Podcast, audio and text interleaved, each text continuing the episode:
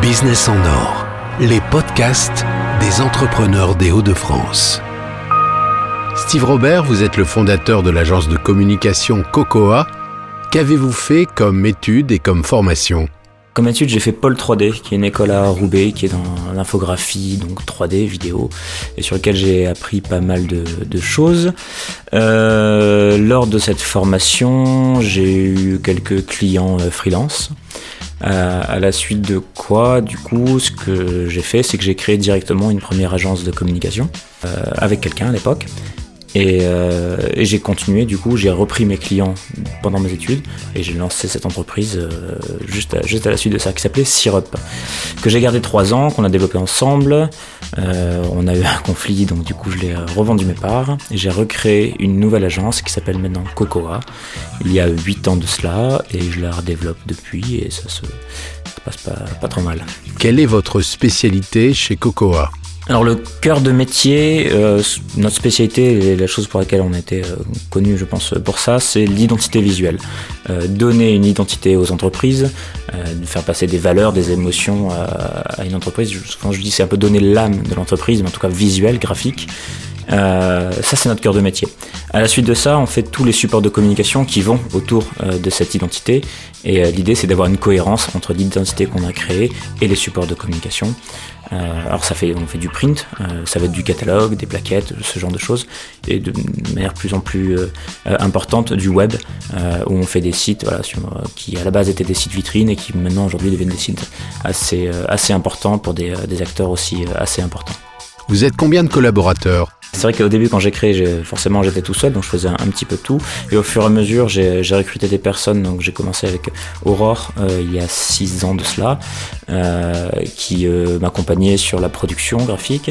après, on a eu, on a eu Jim. et qui m'accompagnait aussi sur la partie illustration parce qu'on savait faire de la mise en page, savait faire des, de la créa mais moins en illustration pure. après on a eu Pierre aussi qui qui nous a rejoint il y a 4 ans euh, pour la partie web technique. Alors, entre-temps, il y a eu d'autres personnes, mais parce que je testais un petit peu le, métier du web. Euh, et, là, maintenant, c'est vrai qu'on s'est vraiment développé euh, là-dessus. Et Pierre, alors évidemment, quand on travaille sur les projets, n'est pas forcément seul. il crée lui-même son équipe, mais c'est lui qui est le directeur technique pour, pour la partie web. et on a aussi Nicolas qui nous accompagne pour la partie stratégique, vision de, de l'entreprise. Mais ça, c'est tout récent. Qui sont vos clients? On est sur de la PME euh, dans la plupart des cas, euh, en tout cas à, l'origine, principalement euh, des, entreprises de la région, de la métropole lilloise. c'est vrai que je me déplace assez peu, on a quelques clients sur Paris, on en a un qui est assez connu qui est France Télévisions. mais sinon ça va être beaucoup de PME et Aujourd'hui, on va un peu plus vers de la grande entreprise.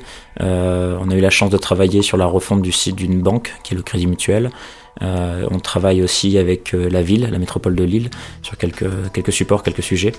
Euh, donc on a quelques grandes entreprises comme Decathlon Between, bah, le siège social est à côté. On a Salty aussi, dont le siège social aussi est dans, dans la région. Quelle est la création de l'agence dont vous êtes le plus fier? Il y a plein de projets dont on est fier, heureusement, j'espère, en 8 ans pas forcément le plus, le plus gros projet, mais un qui a eu beaucoup d'impact. Euh, et en plus, je suis content parce que c'est quelque chose qu'on a fait pour un copain.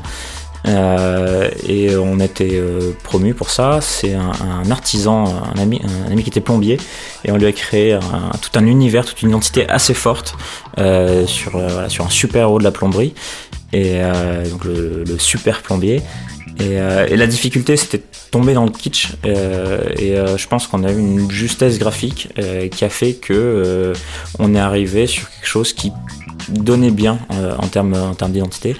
Euh, alors ça, ça reflète pas du tout le travail de ce qu'on fait pour toute notre clientèle, mais, euh, mais lui ça a très bien marché et euh, je suis content, ça l'a bien lancé, ça l'a bien développé et, nous on nous en parle encore aujourd'hui que les gens ah oui j'ai vu j'ai vu passer cette identité, je trouve ça assez, assez amusant et nous comme on a eu carte blanche dessus, c'est vrai que ça a bien marché. Votre agence est installée à Lille. Quels sont pour vous les avantages d'être entrepreneur dans les Hauts-de-France? Alors les avantages, c'est une, ville vraiment dynamique. Ça là-dessus, il euh, n'y a, aucun souci. On se développe bien. Euh, J'ai commencé en zone franche, euh, parce qu'il a certains avantages euh, à y être. Là, on, on, avait fini nos droits en zone franche, donc du coup, on a pu se permettre. Puis l'agence s'est développée, donc on a pu acheter un local dans le centre, Gambetta Oisem, et du coup l'aménager à notre image c'est le carrefour de l'Europe, on le sait, euh, et ça se sent. Ça se sent sur euh, beaucoup d'entreprises, beaucoup de sièges sociaux importants qui sont dans, dans la région. Euh, on a la chance aussi d'avoir encore cette ville qui n'est pas trop grande, pas trop chère, donc on peut euh, y vivre déjà bien et, euh, et aussi s'y installer, même en entreprise, et avoir encore une place, euh, une place à prendre. C'est assez important. le côté négatif, c'est le, le, le, ciel, qui c'est vrai qu'il pleut un petit peu, il fait un peu gris, mais bon, c'est connu. Quel conseil vous donneriez à un jeune entrepreneur euh, il, y en a, beaucoup. Euh, le premier conseil, euh, c'est de savoir bah, évidemment, ça dépend de ce qu'il veut faire, mais euh, faire attention à pas se lancer dans trop de frais, trop de charges. Ça, c'est le, parce que bah, plus on va s'installer, plus on va avoir de charges, plus on va gagner d'argent pour payer ces charges. Donc, euh, bien souvent, on a l'impression qu'on a besoin d'acheter ou de d'avoir plein de choses qui ne sont pas forcément nécessaires au, bien de l'activité.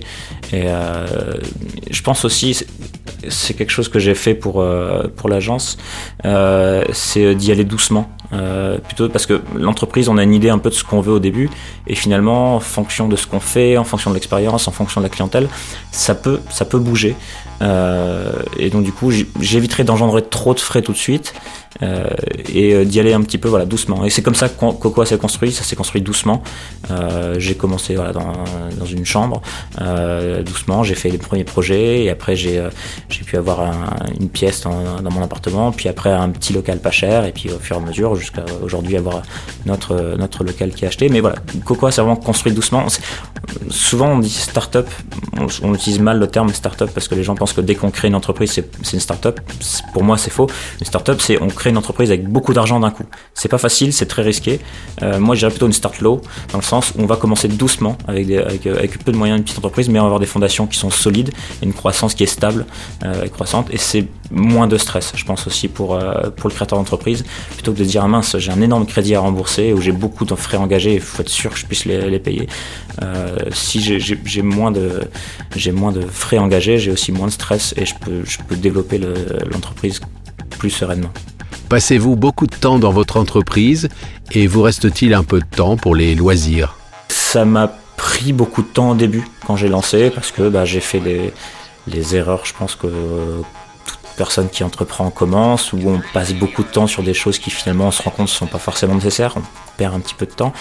Euh, Aujourd'hui, avec bah, les 8 ans de Cocoa, puis les 3 ans de l'autre agence euh, avant, euh, je pense avoir une, une expérience, un vécu qui fait en sorte que je je sais équilibrer, ou je fais en sorte d'équilibrer ma vie.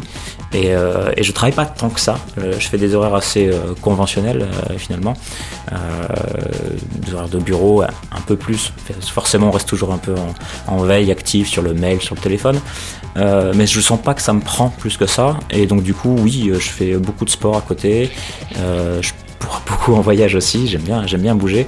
Je reste connecté, toujours. Ça, c'est l'avantage aussi de, l'entrepreneur, c'est qu'on peut partir une semaine et faire du, télétravail une semaine et reporter les rendez-vous. C'est pas spécialement gênant.